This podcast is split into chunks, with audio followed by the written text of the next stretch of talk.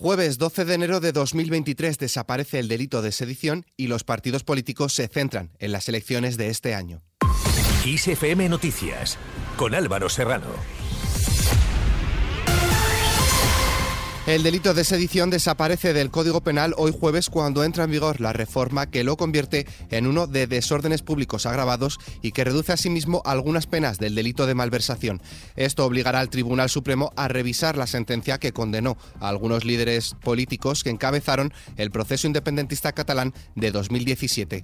En cuanto al futuro de algunos partidos políticos, el Partido Popular, liderado por Alberto Núñez Feijóo, reunirá hoy jueves por primera vez a su comité de campaña para empezar a preparar la estrategia electoral ante los comicios autonómicos y municipales del próximo 28 de mayo. A la reunión asistirán los nuevos fichajes de Feijó, Íñigo de la Serna y Borja Semper, con quienes pretende recuperar experiencia parlamentaria y talento de gestión para reforzarse como alternativa a Pedro Sánchez. Por otro lado, las primarias de Ciudadanos para elegir a la nueva dirección del partido concluyen esta tarde. La batalla se libra entre el proyecto oficialista que apoya Inés Arrimadas y la alternativa que representa Edmundo Val. Hay una tercera lista, la que encabeza el estudiante de Derechos Marcos Morales, que tiene un perfil más joven y que dice surgir del maltrato al afiliado. Y mirando más a la izquierda, la vicepresidenta segunda del Gobierno, Yolanda Díaz, reúne hoy a los equipos de trabajo de Sumar para hacer balance de este proceso que emprendió para configurar su proyecto electoral y lo hace en medio de las presiones de Podemos para que despeje ya si será la candidata del espacio progresista. Una candidatura que podría anunciar este mismo mes de enero sin esperar a que termine el llamado proceso de escucha que este fin de semana lleva a Yolanda Díaz hasta Cataluña. Hablamos ahora de violencia de género. El Observatorio contra la Violencia Doméstica y de Género del Consejo General del Poder Judicial se reunirá el 23 de enero para analizar el incremento de asesinatos machistas y estudiar propuestas para mejorar la coordinación entre las instituciones y aumentar la protección a las víctimas. Por su parte, el Ministerio de Interior dará instrucción a las fuerzas de seguridad para que, ante los casos de violencia machista de especial relevancia o en los que hay una agresor potencialmente letal, soliciten a los jueces que ordenen la instalación de pulseras de control telemático a estos maltratadores. Ante todo lo acontecido, más de 40 organizaciones de mujeres han hecho público este miércoles un manifiesto en el que denuncian fallos en el sistema de protección de las mujeres víctimas de la violencia machista. Con ello han querido denunciar la situación de alarma que a su juicio se ha producido tras el repunte de asesinatos machistas registrados el pasado diciembre, así como en las primeras semanas de 2023. Cambiamos de tercio los médicos de atención primaria de la Comunidad de Madrid y Andalucía irán a la huelga indefinida tras fracasar ayer miércoles las negociaciones con sus respectivas consejerías de sanidad. Mientras tanto, en la Comunidad Valenciana se ha convocado huelga solo los días 17 y 18 de enero tras infructuosas reuniones entre la Consellería y los sindicatos. En Madrid, el sindicato AMITS ha decidido reanudar hoy la huelga indefinida de los médicos de familia y pediatras de atención primaria tras ser reuniones infructuosas entre el gobierno de Isabel Díaz Ayuso y el sindicato.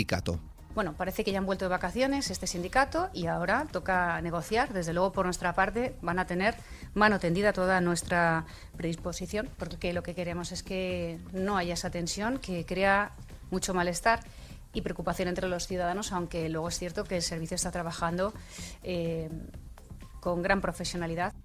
Por su parte, el consejero de Sanidad de la Comunidad de Madrid, Enrique Ruiz Escudero, cree que es muy complicado que se pueda llegar a un acuerdo con los representantes de AMITS para suspender la huelga, por lo que considera una falta de voluntad por parte de este sindicato. Hemos podido constatar una vez más la falta de voluntad de llegar a un acuerdo por parte del sindicato AMITS. Después de los días que ha mantenido de vacaciones y con la Consejería de Sanidad eh, trabajando en la mejora de esa propuesta donde contemplamos que se pueda aumentar el tiempo que dedique cada profesional al paciente o que aquellos profesionales que más pacientes ven puedan tener una remuneración mejor.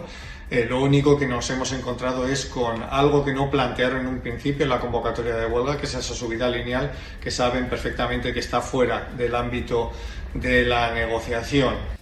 En cuanto a la economía, Isabel Díaz Ayuso recurrirá antes de finalizar enero ante el Tribunal Constitucional el impuesto temporal de solidaridad del Ejecutivo a las grandes fortunas y solicitará su suspensión cautelar, dice, en defensa de la economía española y madrileña frente a lo que considera imposiciones ideológicas y fiscales. Nos vemos en la obligación de recurrir este este impuesto y pedir la suspensión cautelar del mismo ante el Tribunal Constitucional eh, por ser un impuesto eh, llamado eufemísticamente temporal de solidaridad de las grandes fortunas, es resucitar el viejo impuesto de patrimonio y que literalmente es un impuesto contra el ahorro y la inversión. Así se ha referido por su parte al respecto María Jesús Montero, ministra de Hacienda y vicesecretaria general del PSOE. Se trata justamente de que los que más tienen más contribuyan y de que los que menos tienen reciban un reparto de la riqueza en forma de servicios públicos y servicios públicos de calidad. Lo viene practicando desde el minuto uno y con especial insistencia desde que empezó eh, la guerra de Ucrania y las consecuencias económicas derivadas de la misma. Hablando de dinero, el precio promedio de la luz para los clientes de tarifa regulada vinculados al mercado mayorista sube hoy hasta los 93,86 euros el megavatio hora. El precio mínimo de 55,7 euros se ha dado entre las 4 y las 5 de la madrugada, mientras que el precio máximo se registrará entre las 8 y las 9 de la tarde, cuando será de 142,22 euros. Pasamos ahora al ámbito internacional. Corea del Sur y Estados Unidos llevarán a cabo el próximo mes de febrero una serie de ejercicios militares conjuntos de simulación nuclear para mejorar y fortalecer la cooperación entre ambos países, según ha informado el Ministerio de Defensa surcoreano. Por otro lado, la Casa Blanca ha aplaudido la nueva prohibición de armas de asalto aprobada en el estado de Illinois, que se ha convertido en el noveno estado de Estados Unidos en el país de adoptar esta medida.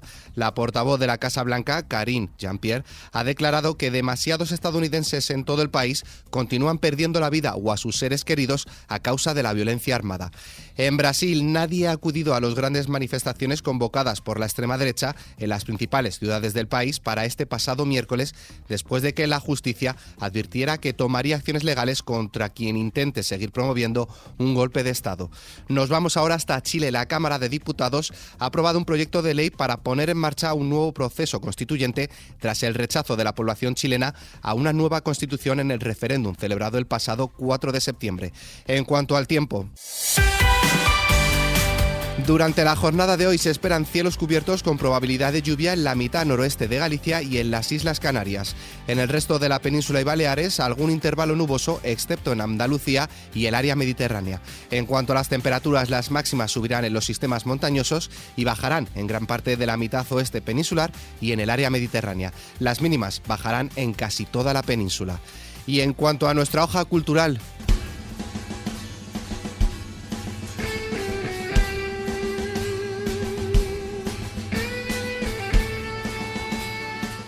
El guitarrista británico Jeff Beck falleció el martes a los 78 años de una meningitis bacteriana, según ha informado su representante. Descrito como uno de los mejores guitarristas de todos los tiempos, fue pionero en el jazz rock, ganó ocho premios Grammy y recibió el Ivor Novello por su reconocida contribución a la música. Tal era su talento que tenía asegurados sus manos por un valor de 7 millones de libras. Con esta noticia, la cual podéis ampliar en nuestra web xfm.es, nos despedimos por el momento. La información continúa puntual en los boletines de XFM y como siempre ampliada aquí en nuestro podcast XFM Noticias. Con Susana León en la realización, un saludo de Álvaro Serrano, que tengáis muy buen día.